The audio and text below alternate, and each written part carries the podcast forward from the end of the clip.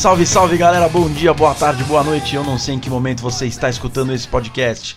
Esse é o Meia Cancha, podcast que fala de futebol. Se é a sua primeira vez aqui, seja bem-vindo. Comigo nessa meiuca, como sempre, Ale Gaspon e Fábio Chaves. Fala, Ale, tudo bem? Fala, careca, beleza? Fala, Chaves, e aí, como é que vocês estão? Fala aí, galera que tá ouvindo a gente. Começando o programa hoje, a música é uma homenagem. Tivemos hoje uma notícia triste aí, esse, esse 2020 tá, tá punk, né? Tivemos a, notícia aí da morte do Ed Van Halen, guitarrista do, do Van Halen, guitarrista fundador da banda. Ele, ele tava aí há 10 anos lutando contra um câncer de garganta e hoje teve a confirmação aí da morte dele através das redes sociais do filho. Cara, o Ed Van Halen é um dos maiores guitarristas da história do rock. Ele praticamente criou um estilo, né, de tocar guitarra. Então existe assim um, uma sonoridade da guitarra antes dele e depois dele. É um cara que vai estar sempre marcado aí na história. A gente começou hoje com a música Panamá, que é um clássico da banda aí. E fica aqui a nossa homenagem a um daqueles caras, o cara era um gênio, né? Então ele influenciou muita gente. Tem um monte de guitarrista que veio depois que foi influenciado pelo estilo dele. Então é um daqueles caras que na verdade não vai morrer nunca, né? Porque vai continuar sempre aí é, servindo como uma referência, como uma inspiração para um monte de gente que vem depois. Então, nossas homenagens e descanse em paz aí. Obrigado, né, por tudo que deixou aí. Grande Ed Van Halen. Começamos o programa Panamá Van Halen. Boa, Ale, boa. É isso aí, como você falou, uma lenda, né? Não tenho que não tenho o que falar. Fica tá marcado para sempre aí. Boa, boa nossa homenagem. Fala, Chaves, beleza? Beleza, careca, beleza, Lê? Galera ouvindo a gente na minha cancha, como é que vocês estão? Eu tinha até preparado uma outra abertura, mas não dá para não falar das mortes, né? Porque teve o Dalmon Pessoa, também nos deixou hoje, é um mestre da crônica. Eu lembro demais do Mesa Redonda, que a gente assistiu muito com ele. E o Van Halen, cara, o Ale falou tudo, ele influenciou muita gente e me influenciou também. Eu gosto de rock, é, eu não sou roqueiro como o Ale, mas eu gosto muito de rock. E o Van Halen foi uma das primeiras bandas que, que eu lembro de, de ouvir. É uma perda aí lamentável e que, e que não é irreparável, não é reparável, mas ainda bem que tivemos a oportunidade de, de consumir toda essa cultura que ele nos deixou. Boa, Chaves. É, cara, 10 anos lutando contra uma doença, né, bicho? Tava na hora de descansar também. E aquela frase, aquela frase clichê, né? Tá melhor que a gente aqui. Bom, é... a gente tirou o programa para falar de seleção brasileira, né? Estamos na semana de, de início das eliminatórias sul-americanas. E o primeiro assunto que eu queria falar com vocês é a... as exceções que a FIFA criou do... de alguns clubes liberarem os jogadores para essa convocação por conta da pandemia, né? É, a FIFA criou umas regras, principalmente para os países que estão com restrição de quarentena, né, de chegada e saída de, de pessoas. Acho que o, o país que está mais difícil né, são os jogadores que jogam na Major League Soccer nos Estados Unidos.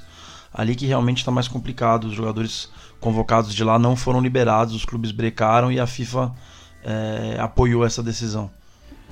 Então, careca, é, isso daí realmente é, para o Brasil, ele não complica, não, não vai atrapalhar tanto, porque os nossos jogadores ou estão aqui ou estão na Europa.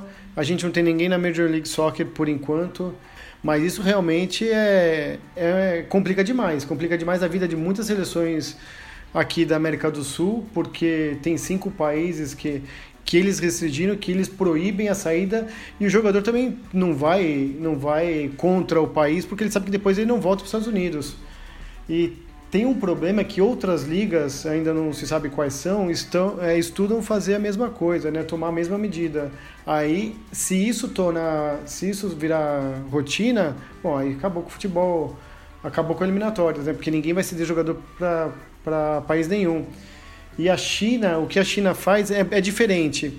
Os jogadores que jogam na China, eles não podem voltar em menos de 14 dias também atrapalha. Não o Brasil, mais uma vez, porque a gente não tem nenhum jogador hoje jogando na, na China, na nossa seleção brasileira, não tem nenhum convocado que atua na China, mas outras seleções do mundo com certeza tem.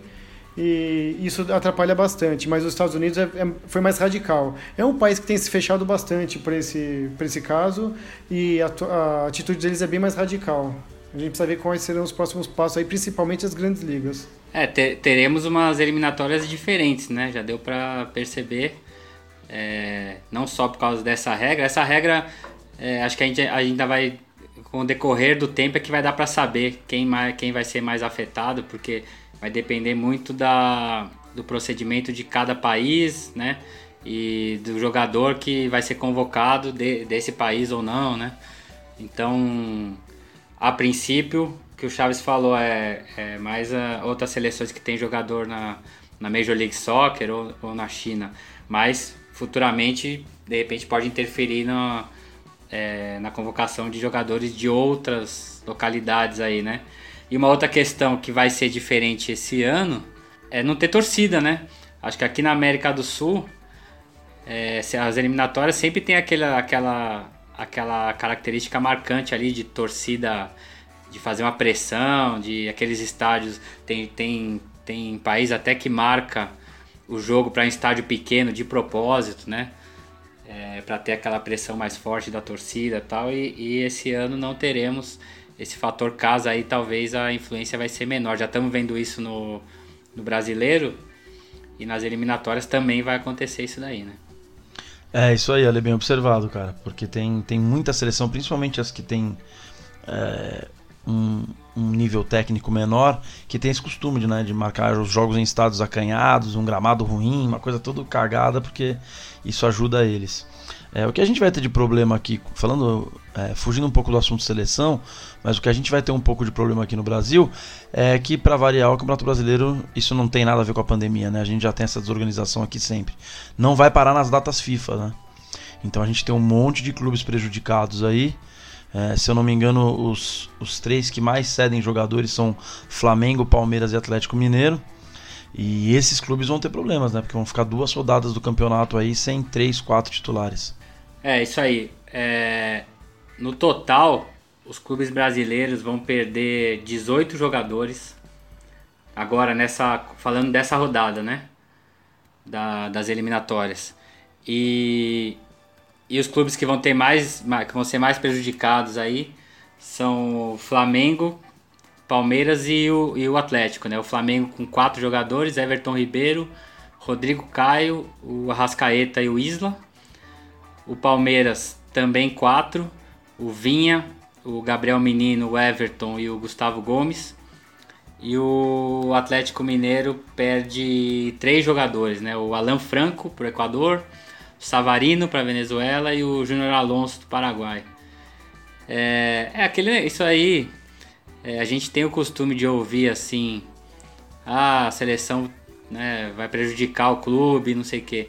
Mas eu acho que entra também uma culpa muito grande dos clubes, a gente vive com aquela discussão do calendário, de não sei o que. Cara, é, data FIFA, qual que é a ideia? É não ter jogo, né? É, é, a, é a data que os jogadores vão ser utilizados por suas seleções e tal, e os campeonatos é, paralisam, né? Essa era a ideia da data FIFA.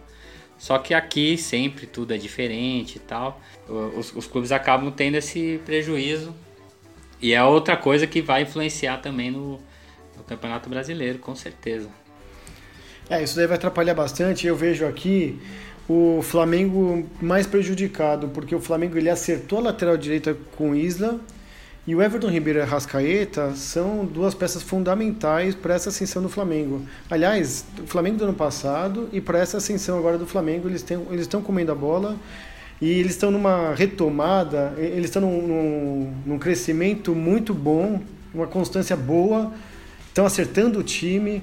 O Galo abriu uma distância grande na, na frente e o Flamengo estava tava com cara de quem ia atrapalhar a vida do Galo mais cedo ou mais tarde.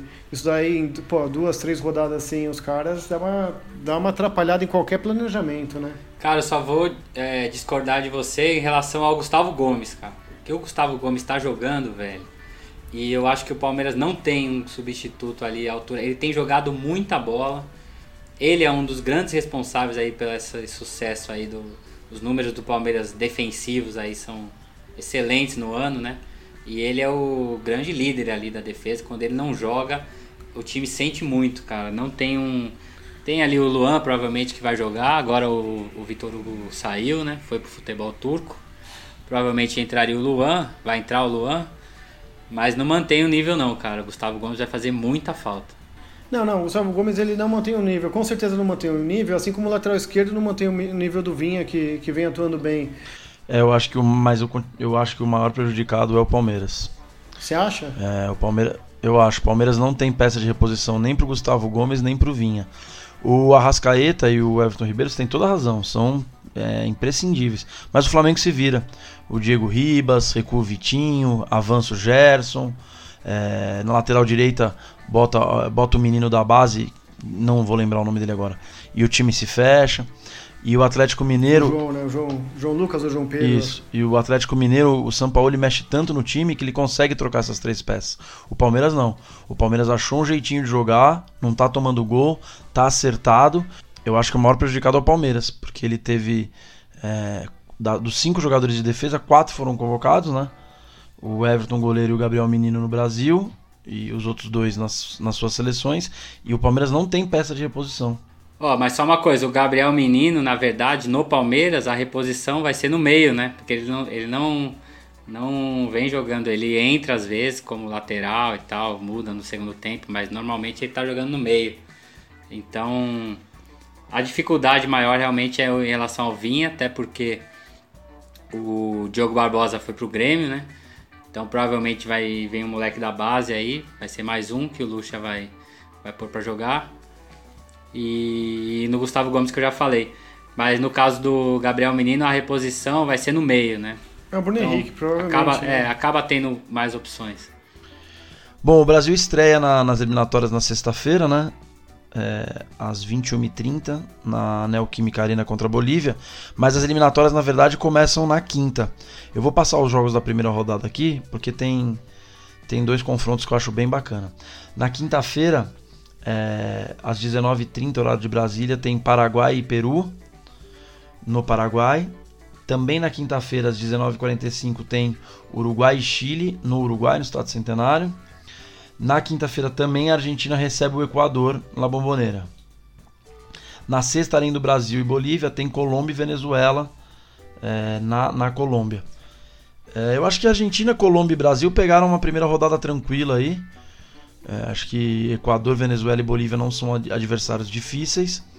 Mas já é, Paraguai e Peru é, é, um jogo difícil, né? É um clássico que acho que do, do, desses, desses, dessa primeira rodada, eu acho que é o jogo mais equilibrado, Paraguai e Peru. E tem Uruguai e Chile também, que também é um jogo difícil, mas eu acho que o Uruguai está mais arrumado que o Chile hoje. Eu acho que quem pegou a maior pedreira aí dos dois lados foi Paraguai e Peru. É, eu quero ver, eu, eu tô mais curioso para ver Uruguai e Chile, porque o Chile ele tá passando por uma ele tá por uma transformação, né? Tá, tá renovando todo o elenco, todo todo o grupo, e eu quero ver o que que vem desse novo Chile aí, porque o último na última Copa eles já estavam bem envelhecidos, na Copa América também. Tem jogador que que já tá fazendo hora extra ali.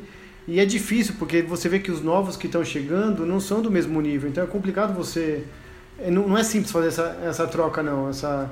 É, rejuvenescer o elenco assim. No caso do Chile não é, não é complicado, não. Até porque eles vêm de uma seleção muito vitoriosa. Conquistaram o primeiro título em 2015. É complicado demais você mexer. Eu tô, eu quero ver, tô curioso para ver esse jogo aí, para ver quem é esse novo, quem é esse Chile aí. E o Uruguai eu acho que passa. Eu acho que passa Acho que o Uruguai ganha. O Uruguai ganha, acho que o Paraguai empata com o Peru e a Argentina ganha no Equador. É, o jogo que chama mais atenção realmente nessa primeira rodada é o Uruguai Chile, né? Cara, a verdade é a seguinte, é... essas eliminatórias sul-americanas são uma baba, vai. Você ter 10 países para classificar 4 e ainda um para repescagem, cara, acho que é um número muito grande. É... Você tem que se esforçar para ficar fora, né? Sendo que ainda geralmente você tem ali Bolívia, que é um que já sabe que, que não vai longe. Então é um a menos já na briga. A Venezuela entrou nos últimos anos, mas também não deve assustar. Eu acho que o Peru, é, que conseguiu classificação para a Copa passada, esse ano já vem com um time é, mais envelhecido, apesar do trabalho ali do, do Gareca ser bem legal, eu acho que também não, não vai brigar tanto. A gente fica ali, o legal é acompanhar esses grandes jogos aí que vai ter cruzamento de Brasil com Uruguai, com Argentina. Porque para classificação, olha, tem que se esforçar muito para ficar fora, para o Brasil, por exemplo, ficar fora dessa, dessa, dessa Copa, né? Ô Ale, destaque pro, pro Guerreiro que fica fora até o começo do ano que vem, hein? Peru perde muito com isso, cara. Ele é, hoje ele é um dos melhores atacantes aqui da América do Sul. E sem o Guerreiro, o Peru é muito mais fraco. É, ainda tem isso. Tem gente que diz que o Guerreiro é melhor que o Cavani e o Aí Soares. já, é, verdade. Não, não, mas. É, Não, eu tô brincando, eu brinquei por causa do Casagrande, mas ele realmente, é, além dele ser um grande atacante, ele é fundamental na seleção, na seleção peruana. não, sim, mas a, mas a colocação do Casagrande foi bem coerente, né? Porque ele comparou, ele colocou o Guerreiro como 9, centroavante de área, falando que o Guerreiro, o Soares e o, e o Cavani fazem essa posição, mas como 9 centroavante, o Guerreiro é melhor do que eles faz, é, como fazedor de gols. Os outros ele até reconhece que são mais completos e tal, mas como 9 de área, ele prefere o Guerreiro. É, eu concordo com o Alê no que ele falou dos, do- do- das seleções. A gente tem sempre, nas eliminatórias, tem uma ou outra que, que tá vindo de um trabalho sério, que consegue fazer uma campanha melhor. Mas no geral, cara, a nossa briga é com o Uruguai e Argentina, e às vezes o Paraguai dá um trabalho, aí reveza. Às vezes é o Peru, às vezes é o Chile, um ano aí foi o Equador. Mas pro Brasil é pra. é Colômbia. é, o Brasil é pra nadar de braçada, né? Eu sei que todas as seleções estão tão, tão passando por, por reformulações, né? Que nem o Chaves falou, não só a, Chile- a- não só a chilena. Quando eu destaquei Peru e Paraguai, é que eu acho que vai ser o confronto mais equilibrado dessa primeira rodada. Foi isso que eu quis dizer. Eu acho que vai ser o jogo mais difícil para os dois. É, bom, só para É, confirmar. pode ser, tanto que eu falei que empata. Pode ser, tem razão. É. Pra, pra, pra, só pra falar do Brasil, a segunda rodada o Brasil joga terça-feira contra o Peru lá, em Lima.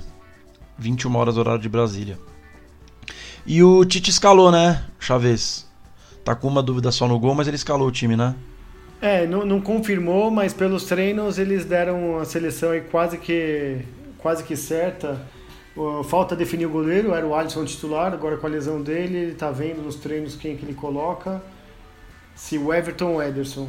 Mas aí depois ficou Danilo, Marquinhos, Thiago Silva, Renan Lodge, Casimiro e Bruno Guimarães, Everton Cebolinha, Felipe Coutinho, Neymar e Firmino. É, tirando dois nomes aqui que eu trocaria, mas entendo o Tite, eu gostei da escalação, viu? Gostei da escalação. É, o Tite tá muito chato, cara, porque eu gostei da convocação, eu gostei da, da escalação. A gente antes era mais fácil meter o pau no Tite, agora ele, tá, ele tá atrapalhando a nossa vida. Tá Ó, mais eu difícil. trocaria o Thiago Silva por- pelo Felipe, porque eu acho que já é a seleção, eu acho que já é a seleção da Copa, é, já é a zaga, a zaga da Copa. Thiago Silva acho que não chega até lá. Mas entendo ele começar com o Thiago Silva e Marquinhos, que é a zaga que ele conhece, por um jogo de eliminatórias que não é um amistoso qualquer. E o Casimiro eu trocaria pelo Fabinho, mas assim como o Thiago Silva, ele vai no cara da confiança dele, que é o Casimiro.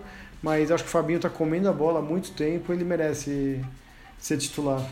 Mas o resto eu acho que não mudaria não, até porque eu e, e, pô, eu tô, eu tô eu tô na expectativa de ver esse trio do meio aí, Cebolinha, Coutinho que voltou a jogar muita bola e Neymar, os três juntos, olha, gostei, viu? Do meio pra frente tá espetacular. É, eu acho legal também ver a, a escalação aí do Bruno Guimarães, né? Eu tinha até comentado isso quando a gente falou da convocação no outro programa. E agora vendo que ele deve começar como titular, eu achei bem legal. E o cara, pô, é a primeira convocação dele, né? Já primeira vez que foi chamado já começar como titular. É, mas merece, assim. Tem, é um cara que eu acho que tem tudo pra, pra assumir essa vaga aí na seleção e ficar. E olha que é uma posição concorrida, que tem muita gente, né? Pô, eu queria perguntar uma coisa pra vocês. Eu, eu, eu ouvi também essa, essa questão do goleiro, né? Pela contusão do Alisson, que o Tite estaria na dúvida aí da escalação. Não é meio esquisito assim? Vocês acham meio é, é, incoerente? O cara convoca três goleiros, aí um machuca, ele chama um outro, que é, no caso é o Ederson, né? Pra, É. pra vir, né? Por causa da contusão do Alisson. Aí o titular teria que ser um, de, um dos dois que já estavam convocados, né? Eu, eu imagino isso, certo. Aí convoca um cara que nem estava na lista e o cara chega para jogar, é, não, não, faz muito sentido. Eu imaginava que o titular seria o Everton, mas eu vi também essa notícia que tá essa dúvida, pode ser que jogue o Ederson, não, não entendi muito isso. Eu acho normal, Ale. É normal, cara. Porque o Tite já, já logo que ele assumiu a seleção brasileira, ele disse isso nas convocações. O terceiro goleiro, às vezes um quarto zagueiro que ele levasse, né? E quando eu digo quarto zagueiro, não a posição, mas o quarto na lista de primeiro, segundo, terceiro e quarto, seriam caras que ele levaria para começar a olhar, para começar a ter contato com a seleção, para começar a estar tá ali. E é o caso do Santos. Então, é, o Santos, ele ele já ele tá, ele tá indo ali para aprender, para estar tá no grupo, pro Tite ver ele de perto. É, é, a função dessa convocação do Santos é essa. E a partir do momento que ele perde o Alisson e convoca o, o, o Ederson, aí tá todo mundo brigando por posição. Se ele tivesse convocado o Cássio, também ele ficaria entre dúvida entre os dois, entendeu? Na minha opinião. Porque são, são caras do mesmo nível. E, e o Ederson, na minha opinião, é, o Alisson e o Ederson já estão na próxima Copa. A não ser que aconteça algum desastre ou que alguém venha fazendo milagres aí. Mas o Everton, ele tá brigando com o Santos para ver se ele vai estar tá nesse nível na época de Copa. Eu acho o goleiro uma, uma posição bem específica, então não, não, não, não me estranha não. É, eu acho o seguinte, é, o Santos, como o Careca bem colocou, é um teste. Se fosse uma, se fosse uma convocação de Copa, seria o, o Alisson, o Ederson e o Everton. Eu acho que se fosse uma convocação de Copa, ele levaria os três melhores. E Ale, eu entendo o que você está falando, você está falando de Everton e de Ederson, você não está nem contando o Santos. Mas eu acho que ele está levando o Ederson, talvez ele use o Edson, pelo mesmo caso que eu falei do Thiago Silva e do Casemiro. É um cara que ele já viu jogar, já jogou com ele, é, é, ele confia no cara. É, não que ele não confie no Everton, mas ele já está com o cara mais, ele já está com o Tite há mais tempo. Então, como é um jogo de eliminatórias e não é um amistoso, se fosse amistoso, acho que jogava cada, cada jogo um, um goleiro e pronto. Como é um jogo de eliminatórias, ele talvez esteja em dúvida por causa disso. O Ederson é o cara que ele já viu jogar, que ele confia, que para o estilo dele talvez seja, seja mais negócio. E o Santos, o Santos é um, é um terceiro goleiro, é um quarto, é um quarto goleiro no caso aí. É um cara de, como o cara disse, de para ele, ele olhar, para ele observar nos treinos e ver se pode contar com ele no futuro. Cara, e fa falando, em, a, a, falando em observar, é, tem duas coisas que eu gostaria de ver aí na, na nos jogos. Acho que já daria até para ser nesse primeiro jogo que é a Bolívia em casa. É, ter um no lugar do Casemiro um, um outro volante é, que saia um pouco mais pro jogo. De repente o Brasil jogar com dois volantes mais é, com mais características assim de, de não tanto de marcação, né? Que poderia ser o Fabinho é, um, um, uma dupla de volantes ali com o Fabinho e o Bruno Guimarães. Eu acho que seria legal ver um pouco o Brasil jogando assim. E, e um cara que está aí na lista, é engraçado, né? Muitas vezes não é nem titular no time dele, mas que eu queria também ver a seleção tendo ele na função da armação ali, é o Everton Ribeiro, porque é uma posição que o Brasil tem problemas, a gente fica dependendo ali ou do Felipe Coutinho, ou às vezes o Neymar é que vem fazer essa função é, que não é exatamente a dele, mas pela qualidade que ele tem ele faz também, de vir armar o jogo, mas nenhum deles é exatamente um, um armador mesmo, né? E o Everton Ribeiro faz bem esse papel, né? Eu acho que seria legal também ver uma formação ali com o Everton Ribeiro mais centralizado. É, a gente já, a, desde o ano passado, gostaria de ver ele na, pela, pelo que ele fez pelo Flamengo no Campeonato Brasileiro. E agora ele tá, foi convocado, tem, tem essa oportunidade. Eu acho que seria legal, pelo menos como um teste aí. Vamos ver se o Tite aproveita para observar né, essa situação aí do Everton Ribeiro como armador. Cara, eu gostei desse time titular do Tite, esse que essa possível escalação aí, né, que o Chaves colocou. É, sobre o Casemiro eu não concordo, não, cara. Eu acho que tá certo ele tem um volante mais é, mais marcador e existe uma diferença, né, quando a gente fala de, de, primeiro volante, quando a gente fala aquele primeiro volante brucutu, né, É, o, o Casemiro não é esse cara, né? Ele é um cara muito marcador. Ele não sai tanto como o Fabinho, mas ele sabe sair jogando. Ele tem bom passe, ele tem boa presença, ele ocupa bem o espaço. Então, o Casemiro não, não chega a ser aquele primeiro volante brucutuzão, né? Que, que tá lá só para desarmar, só para matar a jogada, não. Ele é um cara que tem qualidade para dar o início da jogada. E eu acho importante você ter um cara um pouco mais. que segura um pouco mais, Ale. Eu acho que com o Fabinho a coisa fica muito ofensiva. E ele tá jogando com três meias né, nessa, nessa escalação e dois laterais que sobem muito. O Danilo e o Renan Lodge sobem muito. Então é, eu acho que se justifica a, a a, a manutenção do, do Casemiro no time por conta disso. Sobre o que você falou do Everton Ribeiro, cara, concordo em tudo com o que você falou. A única coisa é que eu colocaria o Everton Ribeiro aberto na direita, que é o que parece que ele vai fazer com, com o Felipe Coutinho. Ele vai abrir o Cebolinha na esquerda, o Coutinho na direita e o Neymar vai ficar mais centralizado. Eu faria isso com o Everton Ribeiro. Inclusive, quando a gente falou aqui da convocação, é, eu já imaginava isso. O problema é que da convocação para cá, o Felipe Coutinho decidiu jogar bola, né? É, acho que se eu não me engano foram três rodadas no Campeonato Espanhol. Ele foi eleito o, cara do jogo em duas. Então ele chegou voando, né? E por último, a última coisa que eu queria falar dessa escalação é que é um cara que eu gosto muito, cara. Eu gosto muito mesmo, mas ele não consegue jogar na seleção que joga no Liverpool, que é o Firmino. E eu não sei, de repente, com essa formação, talvez ele consiga. Porque aí de repente ele pode vir fazer aquela, aquela chegada que ele faz de vir buscar a bola e abrir espaço para passar o Neymar, passar o Coutinho, passar o Cebolinha. É, eu queria ver nesse time aí do, do Tite o Matheus Cunha ou o Pedro nessa posição. Que aí é um 9-9 com três caras municiando ele. É, sendo que esses dois, tanto o Matheus Cunha como o Pedro, fazem bem o pivô, fazem. É, tem presença de área. Eu gosto do Firmino, cara, mas ele na seleção ele não, não, não joga o que ele joga no Liverpool. Ô, Careca, você sabe que a gente no. Quando a gente falou da convocação, você tinha comentado já do Pedro, né? Eu lembro que eu até brinquei e falei, puta, se o Pedro for convocado e o Gabigol não, o Gabigol vai ficar feliz, hein? Porque é. já ficou bravo só de sair do time e o Pedro entrar como titular e ele ficar no banco, ele já ficou bravinho, né?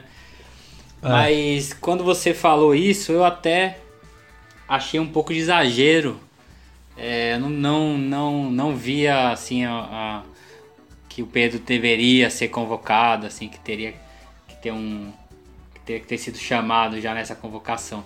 Mas depois que você falou e vendo as atuações dele, é, eu concordo com você, cara, porque ele faz uma função que ninguém faz ali, né? De ser aquele 9 mais referência, tal. Ele tem qualidade para sair, para fazer, ele é tem muita qualidade, né? Fazer uma tabela para sair e tal, mas ele também faz muito bem o papel ali do pivôzão, do, do centroavante mais tradicional ali, camisa 9, né? E acho que é um cara para daqui para frente assim o Tite olhar também, porque ele tem a capacidade de repente mudar o jeito que o Brasil vai jogar, né? O Brasil tem muitos centroavantes ali desses que se mexem mais, né? Tinha o Gabriel Jesus estava convocado, mas se machucou. É o mesmo caso do Firmino que você falou. E o Pedro dá essa condição de entrar um cara com uma característica diferente e mudar o, o estilo de jogo ali no ataque. Acho que é para ser observado mesmo. Você tem, você tem toda a razão. Cara, na verdade, quando, quando a gente falou da, da convocação, eu, eu falei do Pedro e falei que a, a, o legal de levar o Pedro é que teria isso mesmo, ter, ter esse cara diferente. E eu esqueci do Matheus Cunha, cara. Eu não falei do Matheus Cunha naquele programa.